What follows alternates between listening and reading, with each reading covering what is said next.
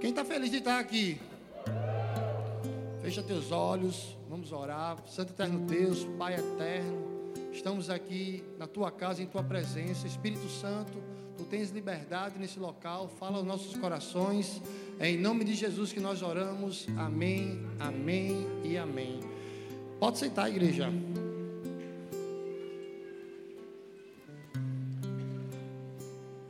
Pode levantar também. Você podia levantar um minutinho só? Obrigado. Se levantaram? Pode sentar, igreja. Se eu pedir pela segunda vez, eu acho que vocês vão me apedrejar, né? É melhor não, né? Deixa para lá, deixa quieto. Mas por que isso? Porque a igreja do Senhor precisa obedecer. A gente não precisa entender, a gente precisa confiar e obedecer. E o tema da palavra de hoje é essa: obedeça. Se você perceber, se você entender, se você tiver o discernimento que veio do Senhor, obedeça. Garanto a você que no final as maravilhas virão. Amém? Amém. Fica comigo, vamos junto. Esse tema é forte. Não é fácil obedecer, porque a nossa carne, o nosso corpo, a nossa mente luta para que a gente faça somente aquilo que a gente deseja.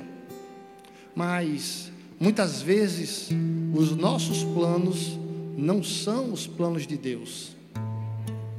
E essa contradição gera dificuldade para a nossa vida, traz problemas para a nossa vida. É por isso que a gente diz sempre: Obediência gera bênção. Não é um clichê, é uma verdade, é uma promessa do Senhor. Obediência gera bênção. Então obedeça. Claro, muitas vezes a gente quer tentar, né? Mas por quê? Mas por quê?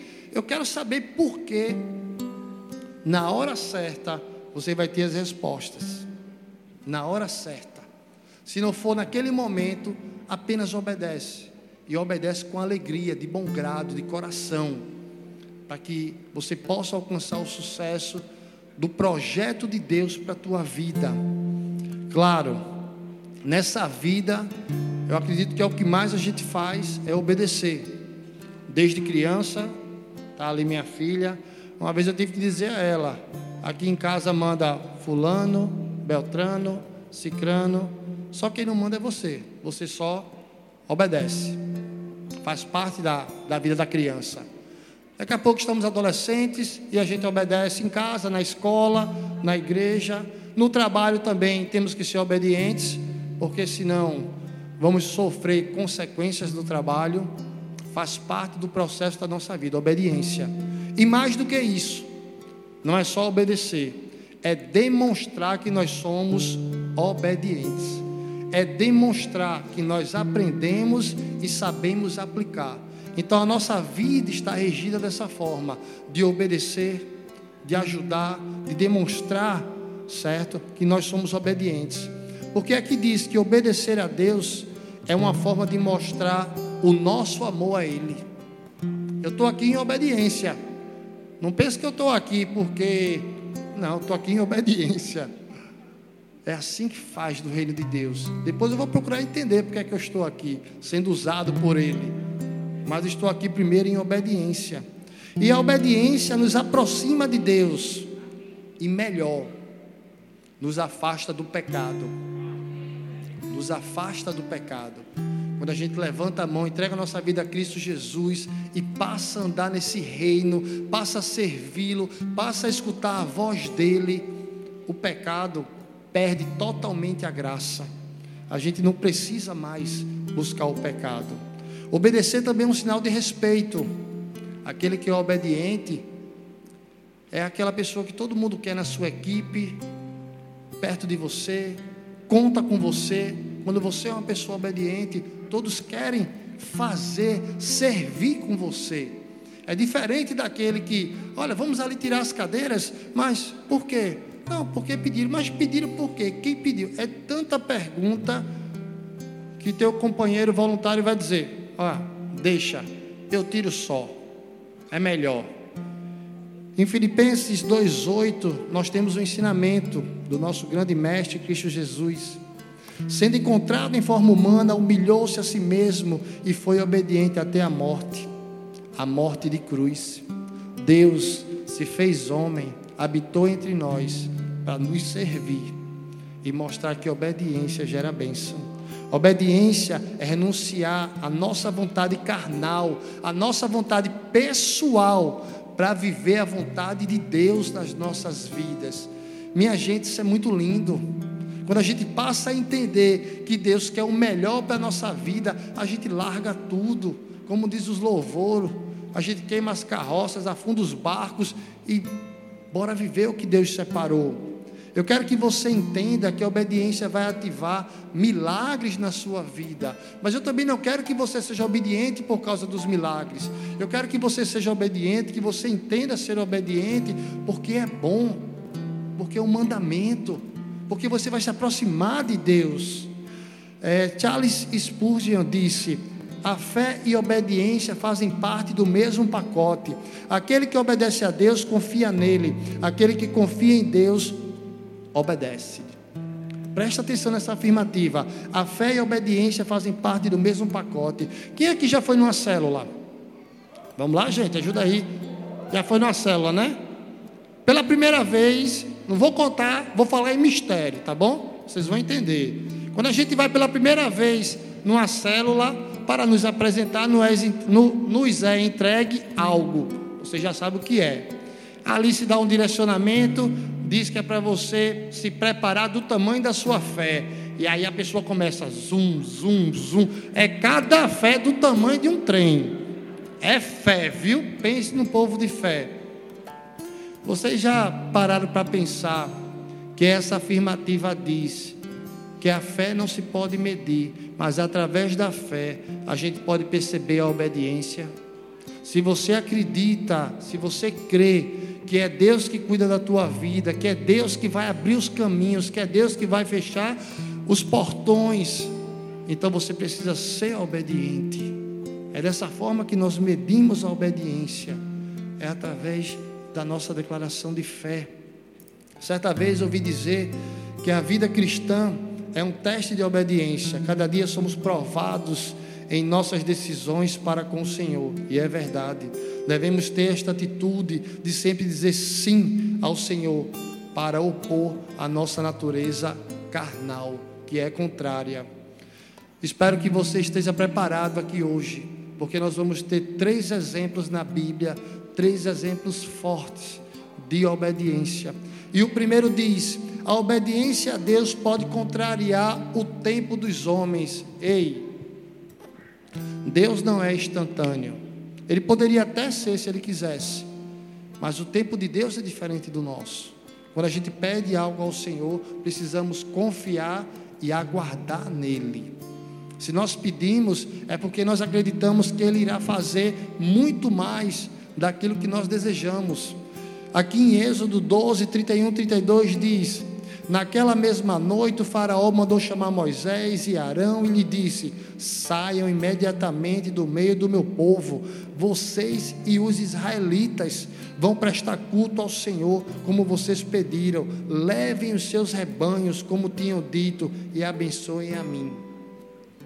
O Faraó está enxortando o povo de Israel do Egito. Claro, a gente sabe que houve pragas antes, mas chegou ao fim. Em Êxodo 12, 40 diz: Ora, o período que os israelitas viveram no Egito foi de 430 anos. E aí, claro, Deus levanta Moisés para tirar o povo dali, do cativeiro, da escravidão. Moisés vai lá, avisa ao Faraó: Ó, oh, Faraó, queria bater um papo contigo. Deus mandou avisar que se tu não liberar o povo dele, vai acontecer isso, aquilo, pei, papum. E Faraó, que nada, menino, deixa de besteira. Deus não brinca. Deus não se contradiz. O tempo de Deus pode até contradizer o seu. Você pode dizer, Senhor, eu quero para segunda-feira. E ele, não, filho, não é assim não. É quando eu quiser. É quando eu mandar. E aí, claro, contrariando o tempo dos homens, o povo egípcio teve que sofrer as dez pragas para depois o faraó liberar. E conforme ele tinha dito a Moisés, a última praga se cumpriu, e essa praga foi a pior, onde os primogênitos morrem, e aí o faraó entra em desespero e pede para que todos saiam, e o povo foi liberto. Tudo isso já tinha sido narrado em Gênesis 15, 13 e 14 para Abraão. Era uma promessa. Então Deus não se contradiz. Quando está na Bíblia, ele testifica. Os pesquisadores dizem que o povo israelita era cerca de 12 milhões de pessoas saindo do Egito, atravessando o Mar Vermelho, cumprindo a promessa. Pensa comigo, imagina hoje uma pessoa presa Claro, não ia ser os 430 anos. Mesmo que fosse 43 horas ou 43 dias, mas chegasse um advogado e dissesse: Ei, vou te tirar daí. Imagina o coração dessa pessoa ao escutar que ia ser liberto. Ansiedade pura, contando as horas, os minutos para sair dali. Mas o juiz negasse dez vezes a sua liberdade. Seria um balde de água fria ou não? Seria um balde de água fria, porque nosso, o nosso desejo carnal é diferente do desejo do Senhor. O povo de Israel queria sim se libertar, Moisés não queria nem se meter nessa história, mas em obediência a Deus, ele foi. Hoje nós vivemos numa sociedade que diz que tudo é para ontem. Como assim? A gente chega no trabalho, chega nas repartições, nossos chefes fazem um pedido e quando a gente pergunta, é para entregar quando? É para ontem, para ontem. É tudo imediato, é tudo emergencial, é uma corrida louca. É por isso que nós precisamos cada vez mais confiar no Senhor. O tempo de Deus contrariou a todos, inclusive as tentativas do próprio Moisés. Mas a Bíblia diz: o Senhor endureceu o coração do Faraó e não os ouviu, como o Senhor tinha dito a Moisés, Êxodo 9, 12. Deus não só endureceu o coração do faraó, mas tinha dito isso a Moisés, tinha alertado isso a Moisés. Quantos de nós estamos dispostos a ter a coragem que Moisés teve, de mesmo sabendo que ia ser contrariado, que o tempo não era nosso, dizer: Eis-me aqui, Senhor. Mas muitas vezes nós preferimos fazer a nossa vontade do que abraçar a vontade do Senhor. Vivemos em uma sociedade imediatista e precisamos parar é por isso que nossa igreja, nosso pastor fala tanto. A primícia tem que ser entregue ao Senhor. Sem Bíblia não tem café. Porque se você sair de casa, começa a sua rotina, começa o corre-corre, e você não vai ter tempo para parar, e o tempo vai se acabar. Eide Wilson Torres falou: não tente ser igual a alguém, exceto nas seguintes áreas: na fé, no amor a Deus, na obediência ao Senhor. Quanto às demais coisas, seja você mesmo.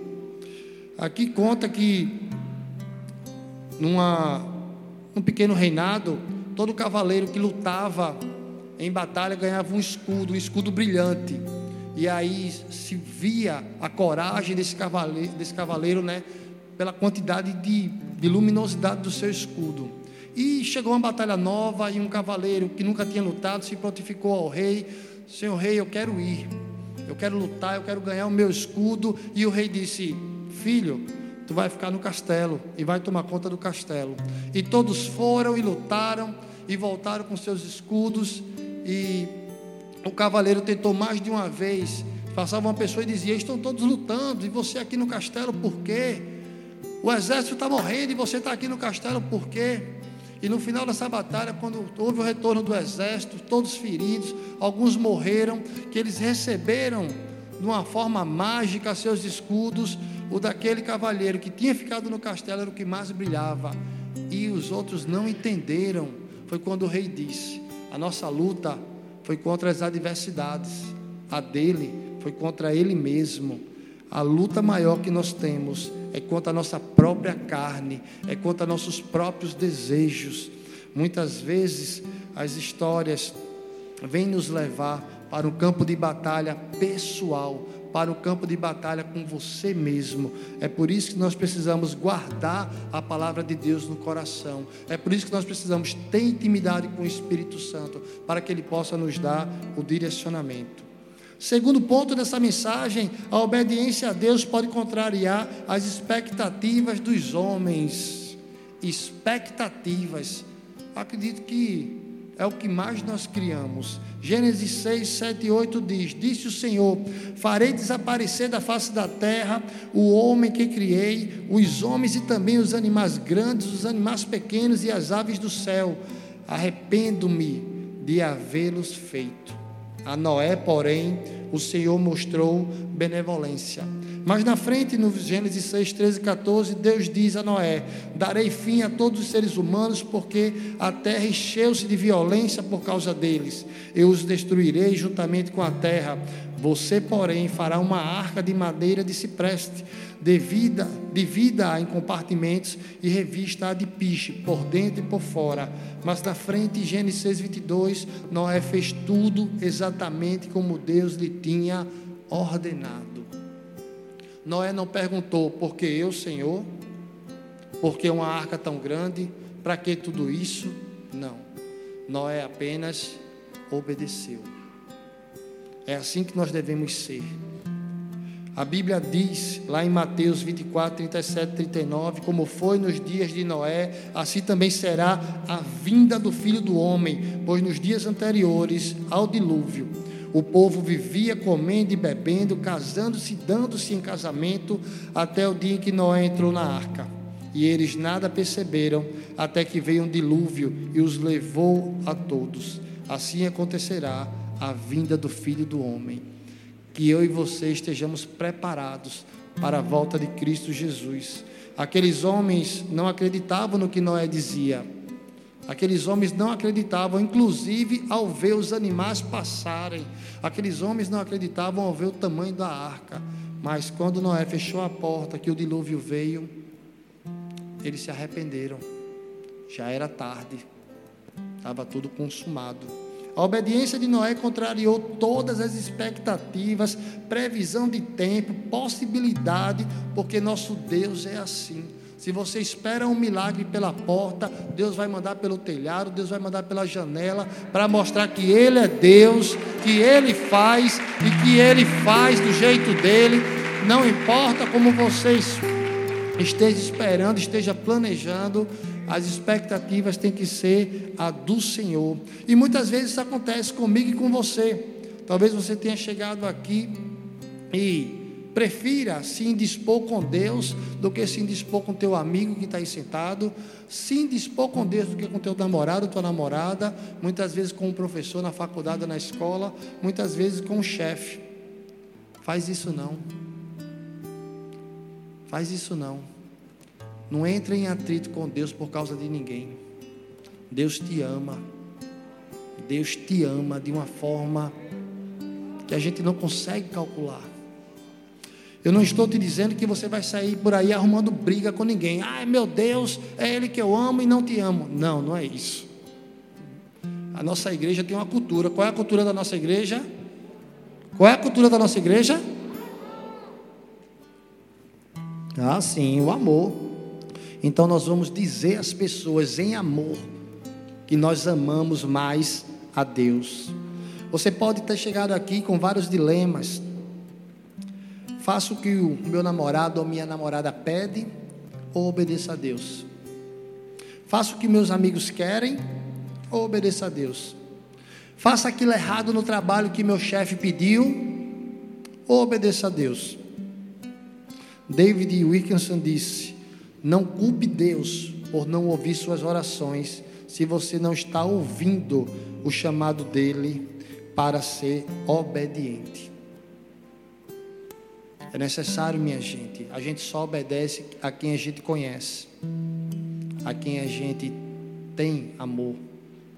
E para ouvir a voz do Senhor, você precisa ter intimidade.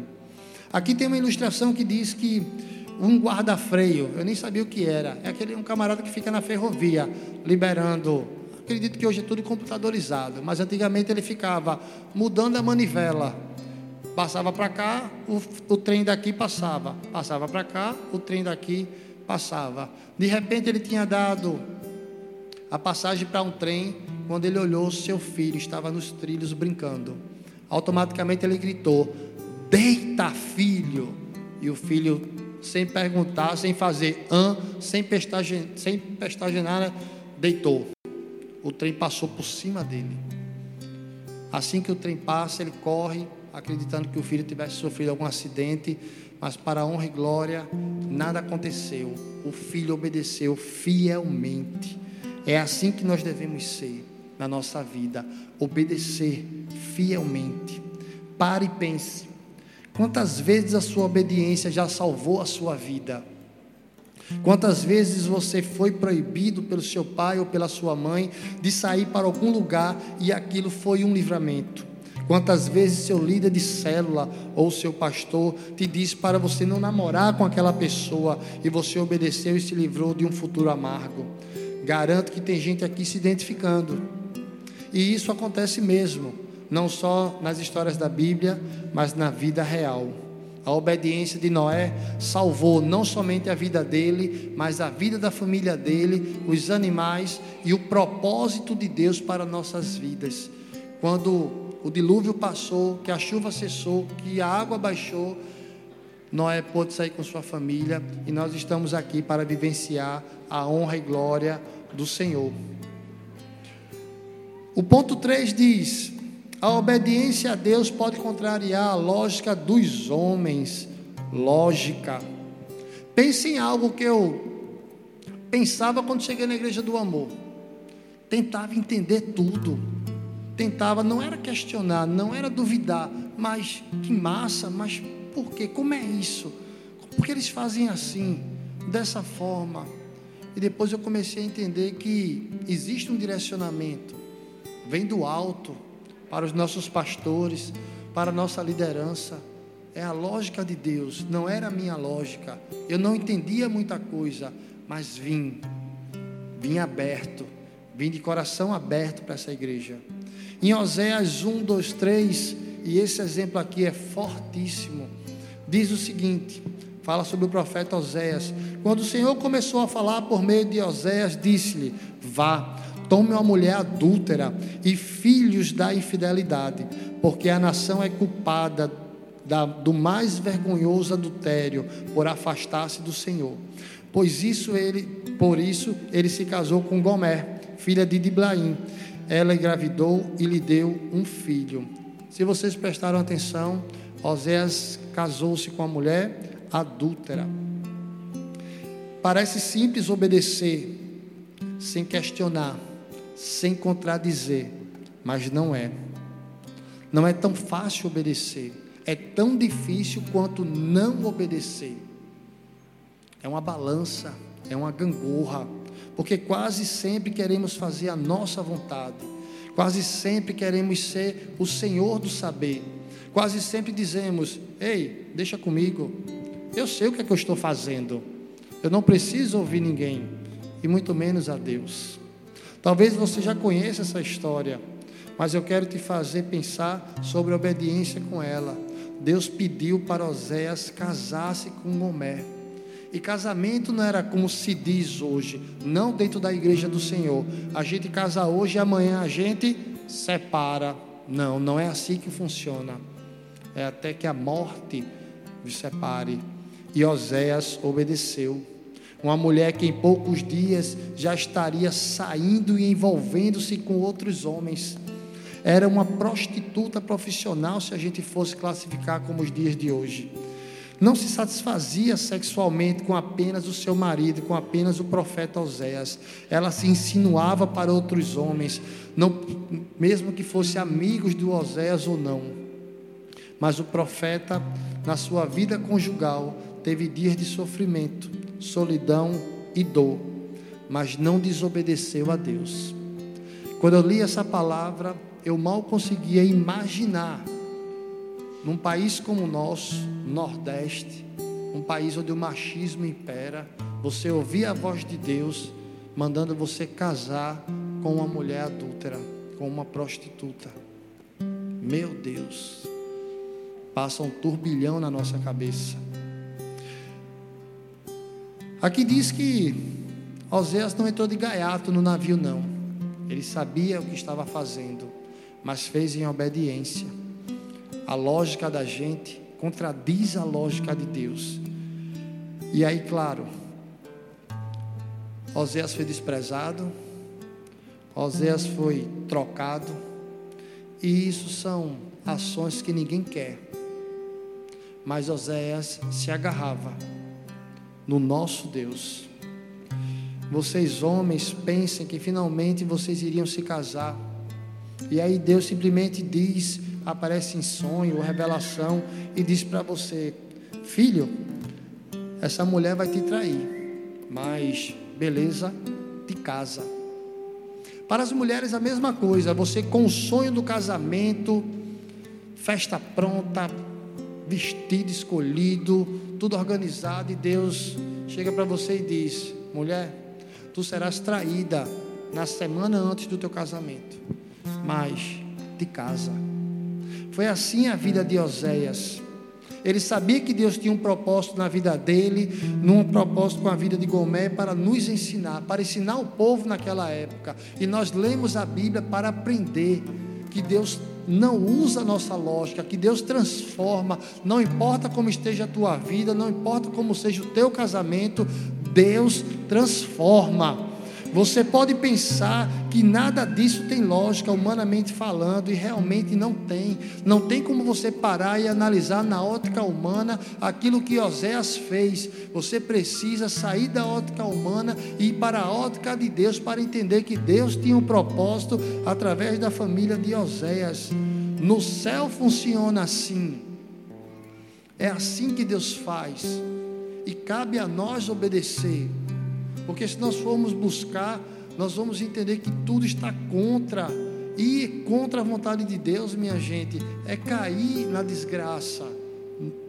A guerra espiritual dentro da casa o aproximava mais ainda de Deus, pois era nele que ele fortalecia a sua fé e acrescentava a sua esperança em ver sua vida conjugal restaurada.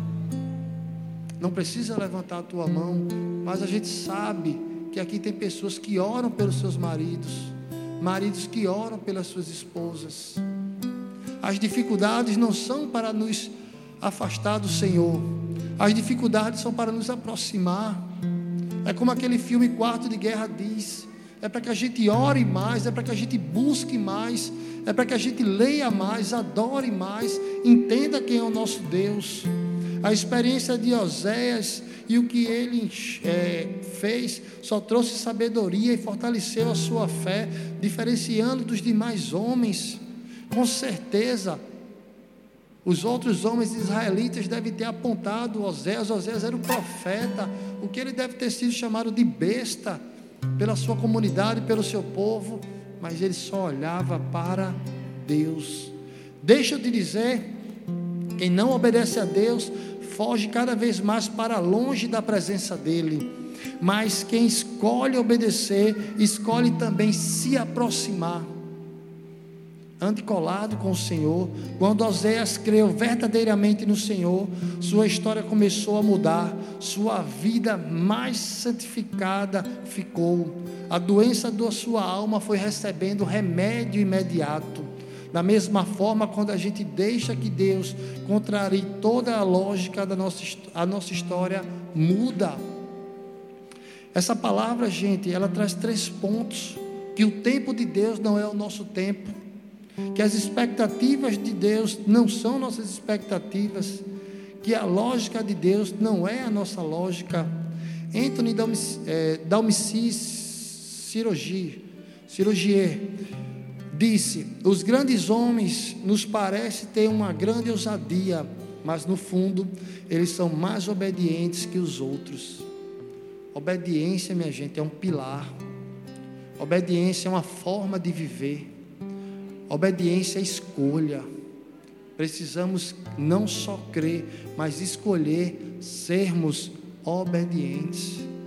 Não só com o nosso Deus, mas com aqueles que nos cercam o início da palavra diz sobre isso. Não adianta você dizer que é obediente ao Senhor e se você é um desobediente por onde você passa. Nós somos discípulos de Cristo Jesus e nós estamos aqui na terra para representá-los. E o versículo inicial da palavra diz que Cristo obedeceu até a morte, morte de cruz. E se nós somos representantes, nós precisamos representá-los também em obediência. É assim que funciona o reino de Deus. É assim que nós temos que ser. Conta aqui uma história que um menino estava sentado junto ao portão, em cima, na verdade, do portão que dava acesso à sua propriedade, quando Napoleão, com seu exército, se aproximou e disse: Menino, quero cruzar esta propriedade, então por isso abre essas porteiras, abre esse portão. O menino olhou para ele e disse: Senhor, por aqui ninguém passa. Napoleão Bonaparte, o grande líder, o grande imperador da França naquela época, zangado, olhou para ele e disse: Verdade. Depois olhou para os seus subordinados, para o seu exército e disse: Me dê mil homens com a obediência desse menino, que eu conquisto o mundo. O menino tinha dito a ele: Por aqui ninguém passa ou o Senhor quer que eu desobedeça meu pai? Esse menino estava ali em obediência ao que o seu pai determinou, não importa quem fosse, se fosse o imperador, não importa o tamanho do exército. E a história diz que por ali ninguém passou, ninguém atravessou. Napoleão pegou seu batalhão e arrudeou aquelas terras em respeito ao menino. Precisamos escolher obedecer sem reservas sem medidas e mesmo sem lógica alguma. Não procure no reino de Deus lógica, procure fazer. A palavra do Senhor é clara. Quando a gente busca a palavra de Deus, ela nos traz os direcionamentos. Faça, faça com alegria, faça com amor. É assim que devemos ser. Eu queria que você ficasse de pé para parecer que está acabando. E aí é necessário que eu e você entenda que obedecer não é uma tarefa fácil. Essa tarefa começa com a luta pessoal. Começa você com você mesmo, com a sua com o seu desejo carnal, com as suas ansiedades, com as suas vontades. É por isso que a palavra diz que antes de fazer qualquer coisa, entrega teus planos ao Senhor, confia nele e o mais ele fará. Os nossos planos precisam estar alinhados com os planos de Deus.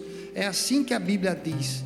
Não adianta você sair criando planos, fazendo planos e no final, Senhor, na tua oração, Pai, abre portas ou fecha as portas, e o Senhor fecha as portas, porque aquilo não iria dar certo na tua vida, nem na vida da tua casa, e quando Ele fecha as portas, você tenta dar aquele jeitinho brasileiro, não faz isso, você está desobedecendo, você está atropelando as vontades do Senhor para a tua vida, você está fazendo aquilo que Deus não quer entristecendo o coração dele.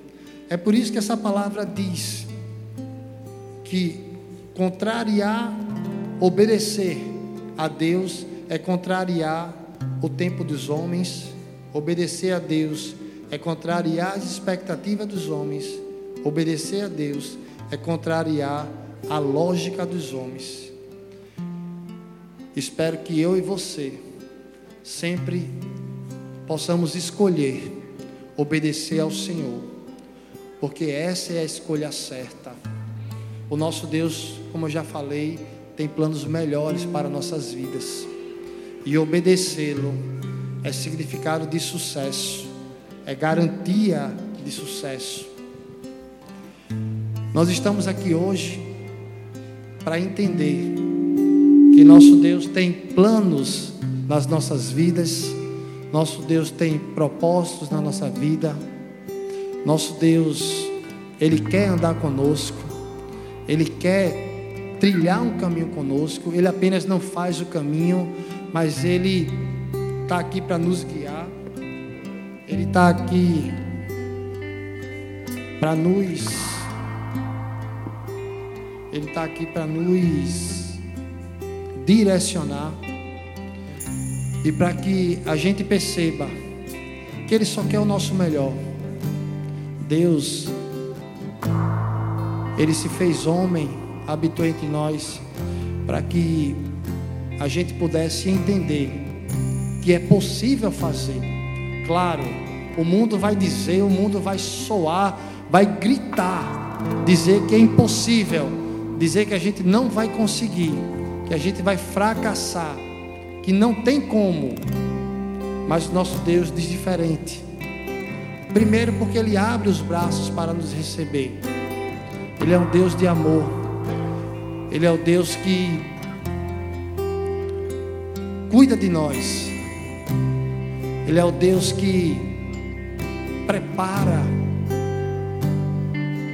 não só a nossa vida, mas a vida daqueles que estão ao nosso redor. Ele não cuida só da nossa vida, mas cuida da nossa casa, cuida dos nossos projetos.